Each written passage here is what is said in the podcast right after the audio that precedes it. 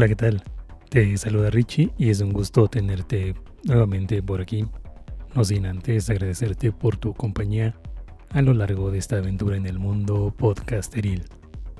Les platico que el día de ayer un seguidor de este proyecto, a quien le envío un gran saludo, me compartió por mensaje un Twitter que hacía referencia a un accidente automovilístico ocurrido en el estado de Veracruz, aquí en mi país. Al parecer sin víctimas, al menos no víctimas humanas, pero sí con una pérdida importante en lo que podríamos decir en lo que a humanidad corresponde. El accidente en sí ocurrió hace dos días en la carretera Jalapa-Perote concretamente. Un tractocamión que por un fallo mecánico perdió el control y terminó impactando con otro auto y finalmente termina volcándose junto con la mercancía que transportaba.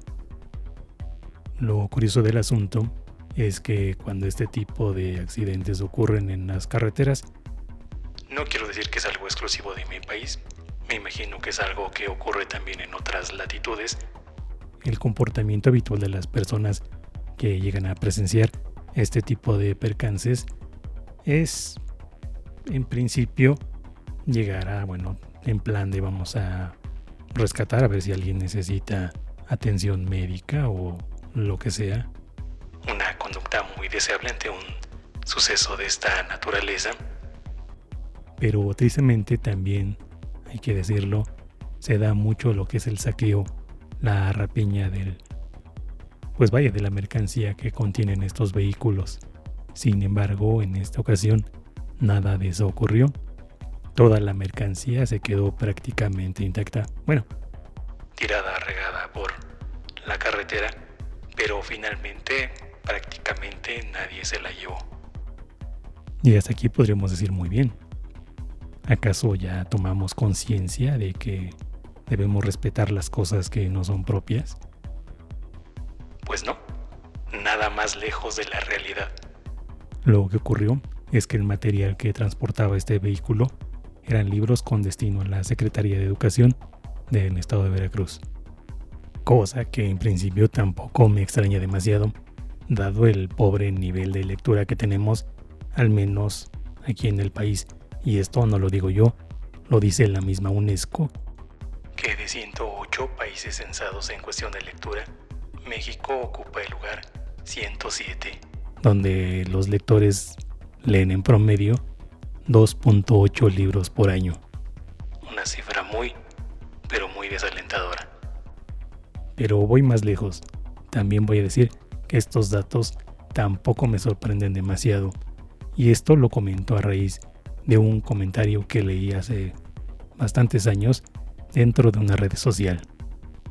Seguramente si tú tienes algún perfil dentro de una de las muchas redes sociales disponibles, te habrás dado cuenta que hay que rellenar lo que se llama un perfil público con tus datos generales, tus intereses, lo que te gusta, lo que no te gusta y todo este tipo de cositas que permiten que personas que te conozcan, bueno, pues te ubiquen y quienes no, pues que a partir de estos intereses afines puedan ponerse en contacto contigo y vaya a ir teniendo algún tipo de interacción, por lo menos una interacción virtual. Y así como hay redes sociales generalistas, hay unas más bien especializadas, más específicas en determinados temas. Y bueno, es en una de estas redes especializadas en la que me encontré este comentario del que pretendo hablarte en un momento.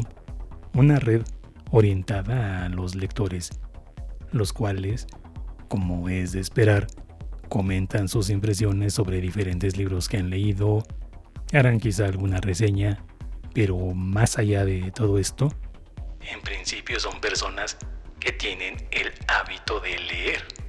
Y el comentario en concreto al que quiero poner especial acento es por la pregunta que te hacen al momento de estar rellenando tu perfil, donde te dicen algo como cita favorita. Y entendemos aquí que lo que nos están tratando de preguntar, pues es una cita de algún autor, de alguna obra, de algún artículo importante que nos haya hecho ahí ruido, que lo tengamos bien, bien presente. Y donde en más de un perfil público me encontré cosas del estilo una cena romántica a la luz de las velas después de un paseo por la playa. O no importa cómo sea, mientras sea al lado de la persona que amo. A ver, entiendo que si algo así te lo encontrarás en cualquier otra red social, podría pasar como un evento anecdótico, como una excepción a la regla, pero que esto ocurra en un sitio o en un espacio donde la gente presuntamente tiene, insisto, adoptado el hábito de la lectura, la verdad me deja pensando en que mucho de lo que hemos aprendido lo hemos aprendido realmente mal. El haberme encontrado con este tipo de respuestas en aquel momento me causó risa, lo confieso. Pero al poco tiempo se transformó en preocupación. Y hoy con este Twitter del llamémosle accidente literario, solo viene a confirmar esa especie de revelación apocalíptica que tuve, al menos en lo que a cultura se refiere. Y la verdad no sé qué decir.